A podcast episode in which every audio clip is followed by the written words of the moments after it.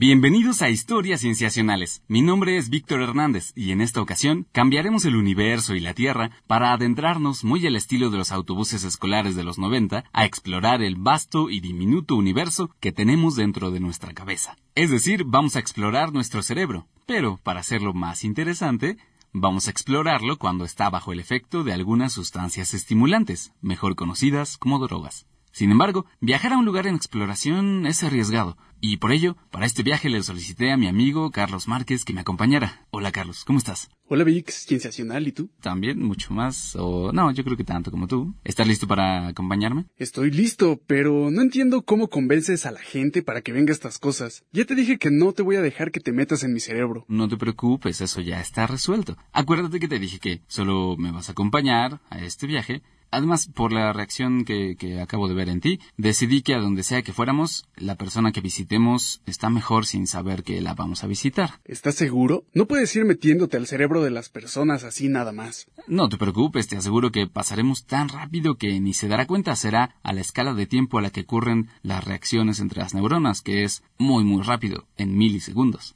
Pero tampoco puedes ir drogándolas así nada más. Ey, ey, ey, ey, nadie habló de drogar a nadie, no, no, la cosa es distinta. Mira, esta nave que es nuestro transporte tiene algunos apéndices y esos apéndices pueden cambiar a algunas formas determinadas. Entonces, nos vamos a hacer tan chiquitos que vamos a imitar la forma de algunas moléculas.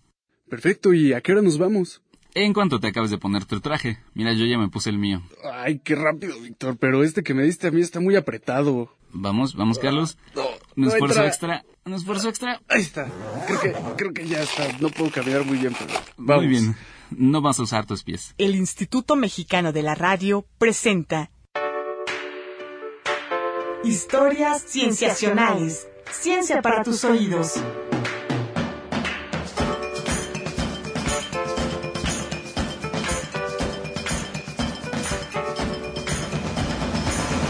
Bueno, Víctor, tenías razón. No se sintió raro encogernos a este tamaño. Te digo, no hay nada de qué preocuparse. Me doy cuenta, pero a todo esto ni siquiera te he preguntado qué es lo que vamos a observar. Digo, sé que los efectos de algunas drogas en el cerebro, pero ¿podría ser más específico? Sí, tienes razón. Con la emoción de la expedición olvidé darte los detalles. Para este viaje intentaremos observar qué ocurre cuando se consume cannabis, cocaína y MDMA, mejor conocido como éxtasis. ¿Algo en especial en tu elección? Bueno, en realidad escogí las primeras tres drogas no reguladas más consumidas, de acuerdo con la encuesta global de drogas de este año. ¿No reguladas?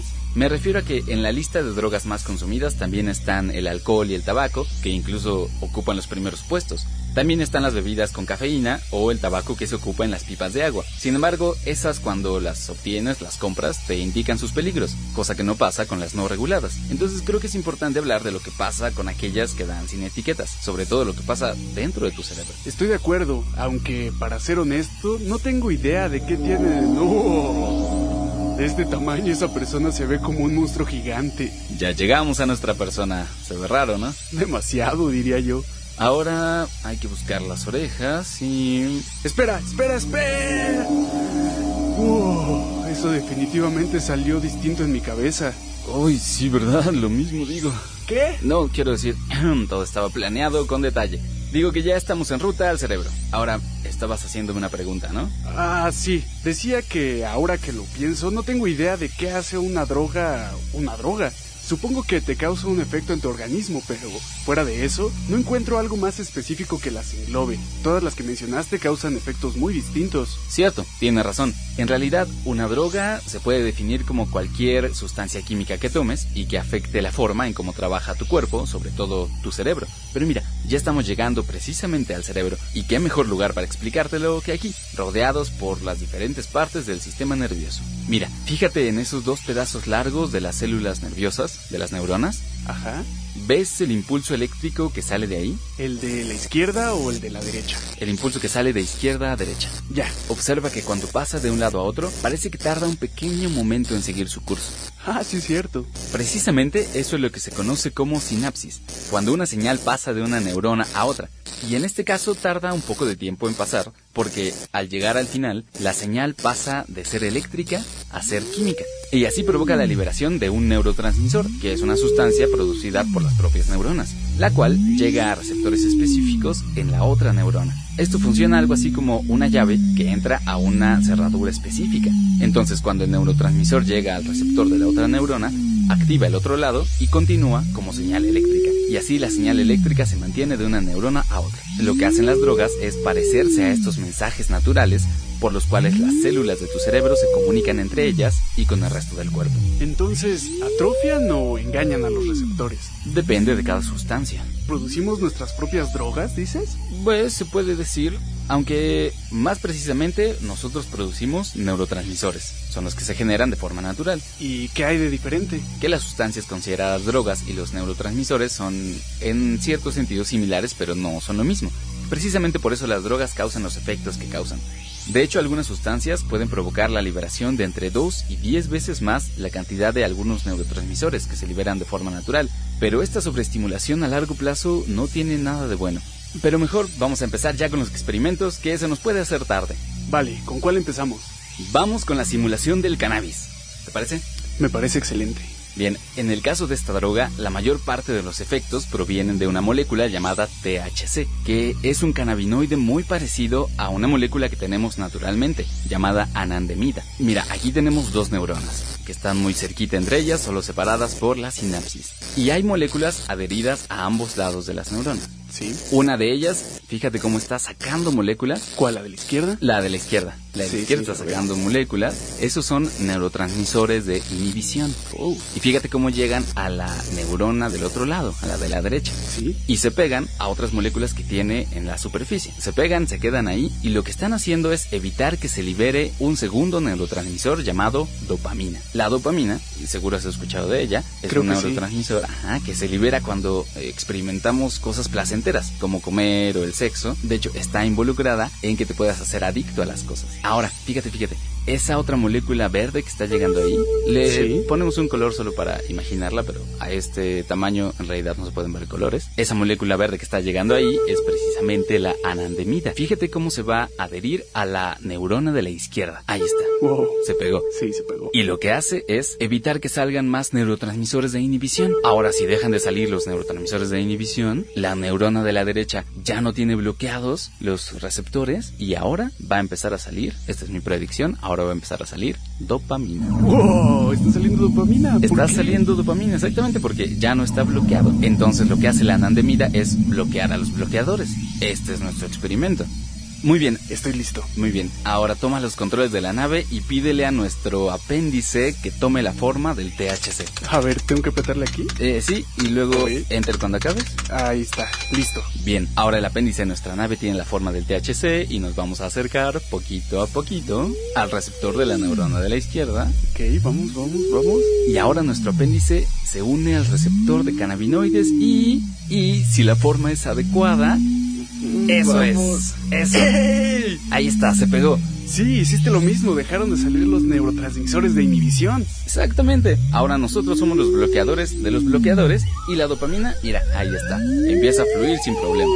Ahora, ¿qué está pasando con la persona? Bueno, seguramente se siente un poco somnoliento, confundido. Estoy seguro que tiene algo de sed. Yo creo que es difícil saber cómo se siente, ¿A qué te refieres? a que cada quien reacciona distinto a los mismos estímulos. Tengo entendido que depende de cada quien, ya sabes, individualismo, genética y esas cosas. Sí, es un buen punto. Nadie es igual, ni nadie reacciona igual, pero seguro podemos hacer algunas generalidades. ¿No es peligroso que estemos estimulando de esta forma a alguien? Con este aparato no, pero si se tratara de la droga real, un exceso podría bajarle la presión o hacerlo sentir verdaderamente mal. Incluso si tuviera antecedentes de padecer enfermedades como esquizofrenia, estaríamos peligrosamente cerca de despertar ese lado. Seguro, pero ¿no decías que nos teníamos que apurar?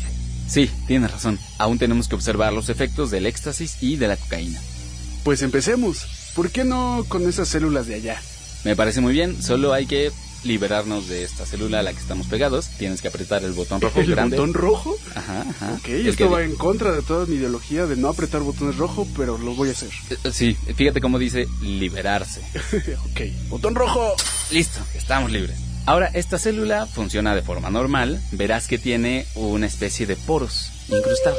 ¿Esos de donde salen pedazos de algo? Exactamente esos. Eso que ves salir son moléculas de serotonina, otro neurotransmisor. Y esos poros que lo meten y lo sacan son los transportadores de serotonina, que se ocupan de regular la entrada y salida de ese transmisor a las neuronas. Cuando la serotonina está fuera en la sinapsis, se adhiere a los receptores de la otra célula y los transportadores se encargan entonces de quitarla cuando ya no se use. Exactamente esos. Los pedazos de ese algo que ve salir son moléculas de serotonina y los poros que la meten y la sacan son los transportadores de serotonina, que se ocupan de regular la entrada y salida de ese transmisor a las células. Cuando la serotonina está afuera, normalmente se adhiere a los receptores que están en la otra célula, se adhiere y crea la señal.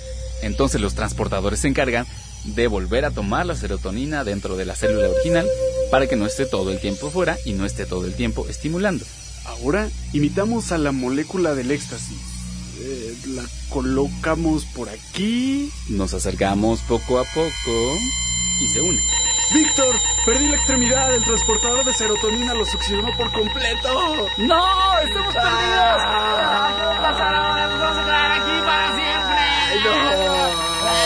No, no te creas, mira, ya volvió a salir. Te odio. Ya está, no hay ningún problema. Odio, Perdón, tenía que hacerlo. Lo que ocurrió en este caso, que es la explicación a este susto que te acabo de dar, es que el transportador de serotonina reconoció nuestra extremidad tan bien que reaccionó mejor que de la forma que lo haría con la misma serotonina. Sin embargo, una vez que entra, el transportador se confunde y no solo empieza a succionar, sino que empieza también a arrojar serotonina hacia afuera de la célula de una forma desmesurada. Por eso volvió a salir nuestra extremidad. Y lo que ocurre con tanta serotonina afuera es que todos los receptores de la otra célula se saturan y no dejan de estar estimulados. ¿Y crees que allá afuera se esté notando? No, no, no creo. Mira, estimulando solo una célula de entre millones que hay en el cerebro, no creo que haga un gran efecto. Ahora, si en vez de la nave estuviésemos usando la molécula real del éxtasis y estuviera pasando en todo el cerebro, la percepción de la persona estaría alterada y tendría una fuerte sensación de energía y de euforia. Pero está reportado que han muerto personas o han colapsado de deshidratación y sobrecalentamiento por tanta actividad e incluso por tanta hidratación debido a la sensación de calor. ¡Qué lata! Ten por seguro que sí. Y bueno, ahora Ahora solo queda probar una droga más y lo podemos hacer aquí mismo. ¿En esta misma neurona? No, yo creo que hay que dejar descansar esta neurona. Me refiero a esta zona del cerebro, llamada área ventral tegmental, que es una de las más afectadas por la cocaína. En esta región, los nervios llegan directamente al nucleus accumbens, una de las zonas más relacionadas con la recompensa, ¿sabes? Esos estímulos placenteros que aumentan la liberación de la dopamina. Normalmente la dopamina se libera y se une a su receptor, como vimos que ocurrió en el otro lado. Luego esa dopamina se libera y las células la vuelven a tomar para reciclarla y usarla después. ¿La vuelven a usar? Sí, la recoge una proteína que llamamos transportador de dopamina. Uy, qué creativos. Bueno, al menos es fácil de recordar. Sí, lo que vamos a hacer ahora es con nuestro apéndice vamos a imitar la forma de la molécula de cocaína, un alcaloide que tú sabes que se extrae de las plantas De coca. de coca, por la forma en que se consumen ahí, que es mascando la hoja de coca, o generalmente no causa adicción cuando es consumida así, pero cuando se extrae y se purifica en grandes cantidades, entonces sí es un poco más adictiva, pero aquí solo vamos a imitar una molécula, entonces no creo que haya problema. Lo que tienes que apretar en el tablero es el botón que dice ¿Este que tiene la hojita? exactamente Ok, lo apretamos. muy bien, ahora nuestro apéndice ya tiene la forma de la molécula, nos acercamos a la única otra molécula que nos puede reconocer, que es el transportador de dopamina. Vamos para allá, poco a poco, exacto. Ahora nos unimos. Ahí estamos. Entonces el camino de la dopamina está bloqueada y se acumula. Se acumula más. Parece una presa. Y ahora que está bloqueado el transportador de dopamina, ya no va a entrar a la célula otra vez y entonces se va a acumular. Y justamente es lo que estamos viendo. Mira, se acumula. Ah, es cierto, como una presa. Sí, ahí fluye y se queda ahí, se queda y se queda y se queda y los receptores de dopamina en la otra célula ya están saturados y la señal sigue y sigue creciendo. La dopamina no va a ningún lado. ¿Qué es lo que puede estar pasando en esta persona? Lo que ocurriría es que está entrando en estado de euforia, de alerta, tendría sentimientos de poder y energía, placer, ansiedad, el aumento de ritmo cardíaco. Eso es mucho para una persona. Es mucho para una persona. De hecho, la cocaína es de las drogas más asociadas a la muerte, porque precisamente puede interferir con el ritmo cardíaco, provocar embolias, ataques o incluso coma. Y de seguro que las neuronas de esta persona van a estar bien. Sí, no creo que le pase nada. Puedes apretar para liberarnos el botón que dice ya nos vamos. Ah, también es rojo. Ajá. Está bien, pues vámonos.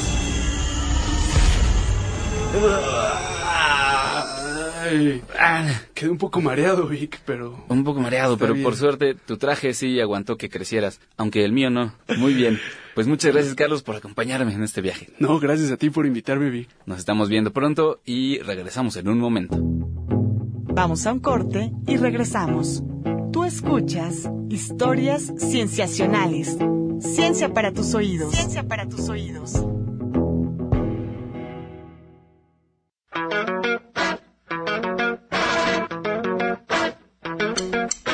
Estamos de regreso en Historias Cienciacionales.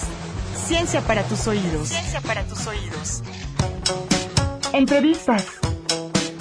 Estamos en entrevista con Tamara Casillas Álvarez. Ella es licenciada en psicología y maestrante en prevención de adicciones y desarrollo humano y trabaja en el Instituto para la Atención y Prevención de las Adicciones. Muchas gracias por estar con nosotros, Tamara.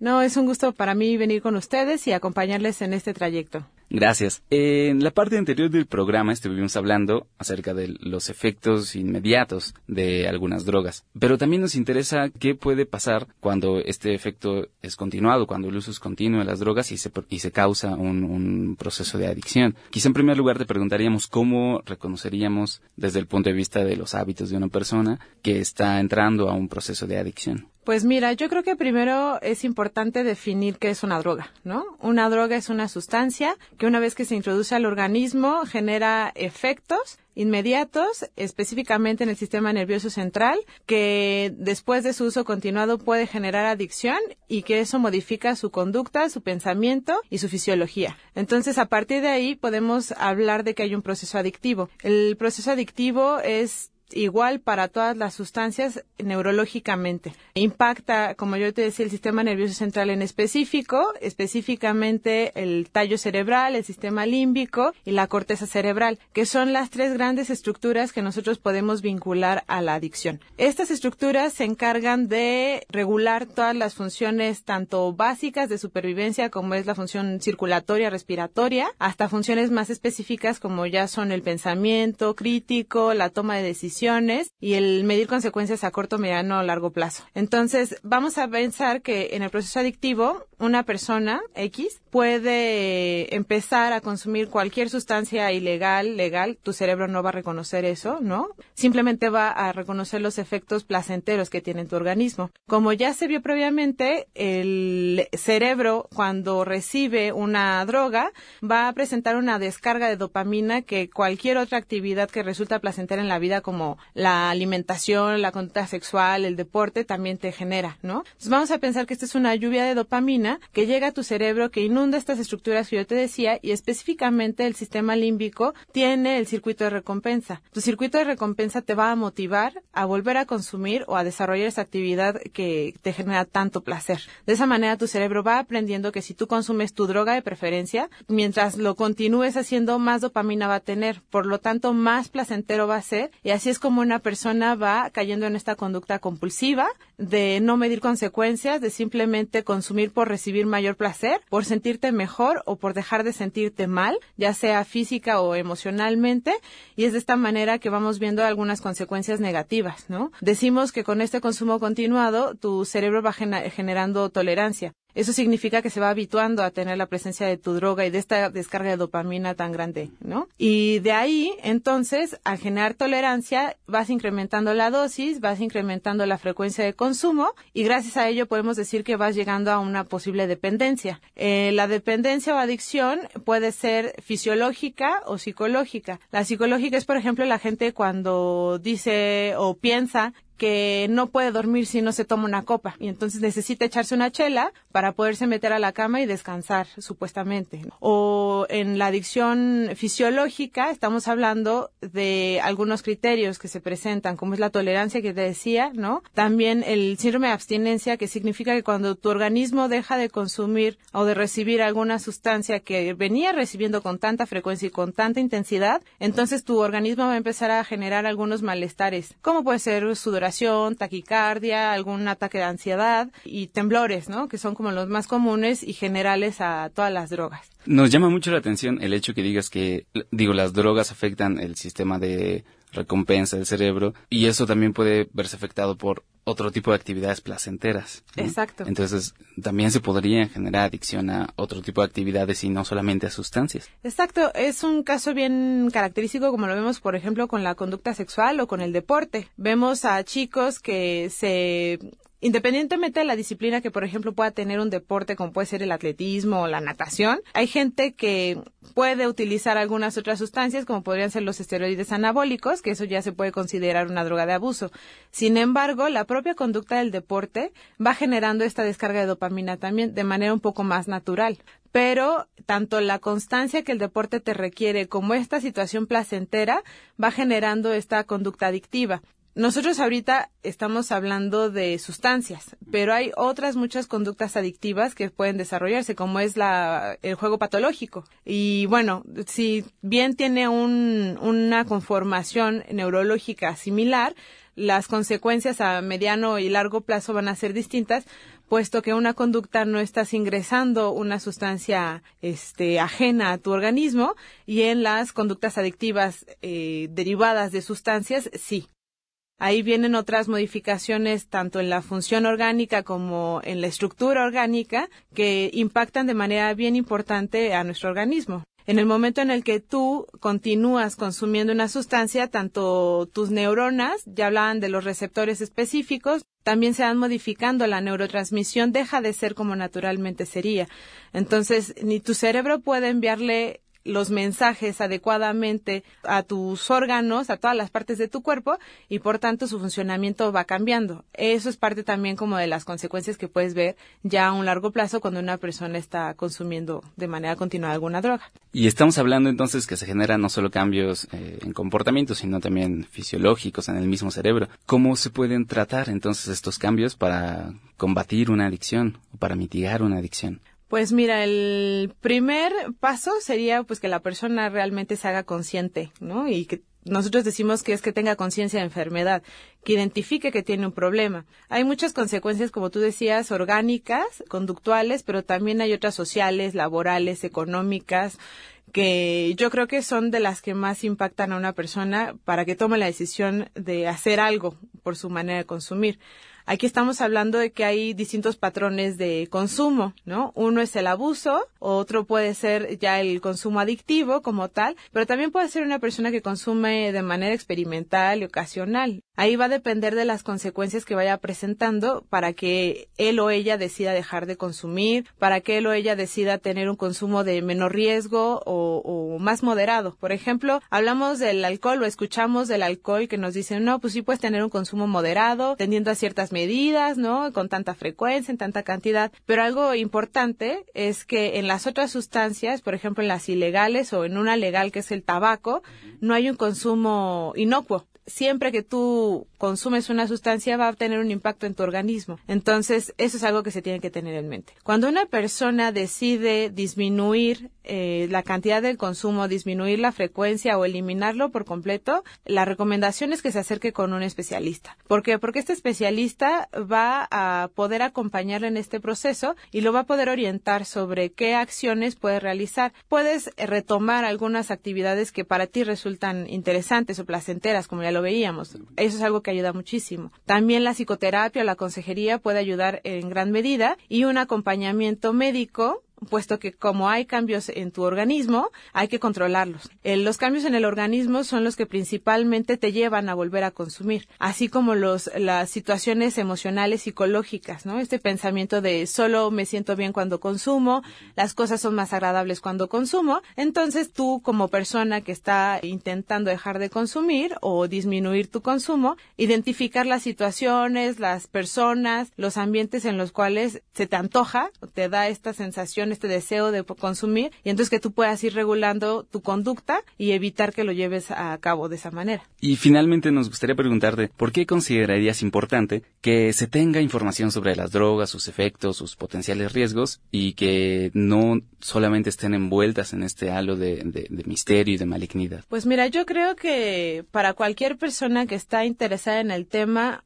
o para cualquier persona que está teniendo la intención de consumir o que ya consume, es bien importante tener información de base científica principalmente, que esté comprobado, que esté avalado ya eh, por algún estudio en específico. ¿Por qué? Porque de esta manera tú puedes saber los riesgos, los daños que tienes tú potencialmente al consumir una sustancia. Por ejemplo, hablamos de la marihuana, si bien es una droga natural, la encontramos este, fácilmente en nuestro territorio mexicano. Hay algunos eh, sembradíos que reciben alguna sustancia química, como puede ser algún pesticida. En el momento en el que tú consumes una marihuana que tiene X pesticida, no nada más estás consumiendo la marihuana, sino también estás eh, consumiendo ese pesticida que está en la planta por sí. Entonces, eso ya te trae otros problemas en tu organismo. Si además le sumamos con que pues la marihuana generalmente se consume fumada, la combustión también tiene ciertos impactos en tu organismo. Podríamos decir si quiero si quiero yo consumidor de marihuana reducir eh, el impacto o los daños que pueda haber en mi organismo, pues igual y no la fumo, igual la consumo de manera oral y no sé, en lugar de consumir una hidropónica que tiene mayor concentración de tetrahidrocannabinol, que es el principal activo de la marihuana, entonces consumo una que se cosecha de manera natural.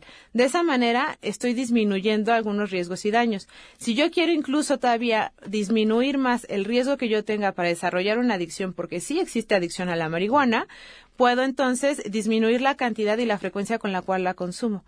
De esa manera yo estoy decidiendo consumir responsablemente, atendiendo a la información que tengo sobre riesgos y daños posibles y entonces de esa manera yo puedo estar más informado y puedo tener un consumo con menor riesgo de manera más responsable. Sin embargo, considerando que la marihuana es una droga considerada todavía como ilegal en nuestro país, que eso es algo también a considerar, y por ejemplo también podemos considerar como un riesgo la aportación máxima de 5 gramos que tenemos en el país. en el momento en el que yo me paso de los 5 gramos, ya tengo un riesgo mayor, que es que me remitan a un juzgado cívico, a un ministerio público y que quizás se me acuse narcomenudista, ¿no? Entonces, de esa manera uno puede ir viendo todas las aristas que se involucran en el consumo de sustancias, tanto en lo físico, en lo psicológico, en lo legal, en lo social, y entonces ya nosotros podríamos decir, estoy decidiendo responsablemente consumir alguna sustancia, la que sea. Y esa decisión responsable se, tendría que aplicar tanto a drogas ilegales como a legales. Exacto. Y bueno, ya, solo para terminar, nos gustaría que nos dijeras algún contacto, alguna liga que nos puedas proporcionar. Pues mira, eh, con mucho gusto, si alguien está interesado en recibir más información, yo me pongo a la orden.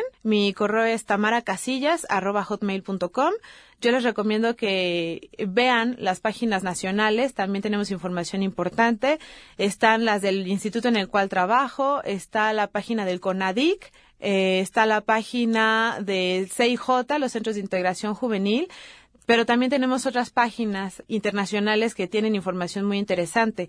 Yo recomiendo la página del NAIDA, que es el Instituto Nacional del Abuso de Drogas en Estados Unidos, que son una institución que da muchísima eh, información sobre investigaciones científicas sobre impacto de drogas y también podemos revisar una página que se llama Infodrogas que trae información ya también del Ministerio de Salud de España y otras instituciones que tienen ya varios caminos recorrido en el tema.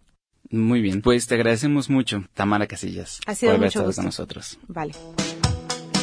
Esto ha sido todo en este episodio de Historias Cienciacionales. Agradecemos mucho a Carlos Márquez por ayudarnos durante la primera parte del programa y a Tamara Casillas por haber charlado con nosotros. Para más información, algunas dudas, comentarios, lo que sea que nos quieran decir, pueden buscarnos en nuestras redes sociales, Facebook, Tumblr o WordPress como Historias Cienciacionales en correo como historiascienciacionales.com y en Twitter como arroba cienciacionales, todo con C. En Twitter vamos a poner todas las ligas de información de las que hablamos durante el programa. Participaron en la realización de este programa Marcela Montiel en la producción y edición, Carolina Durán en edición y diseño de audio, Roberto Portillo en grabación y edición y Manuel Compatitla en los controles técnicos. Les agradecemos mucho. Nos vemos la siguiente semana en otro episodio de Historias Cienciacionales. El Instituto Mexicano de la Radio presentó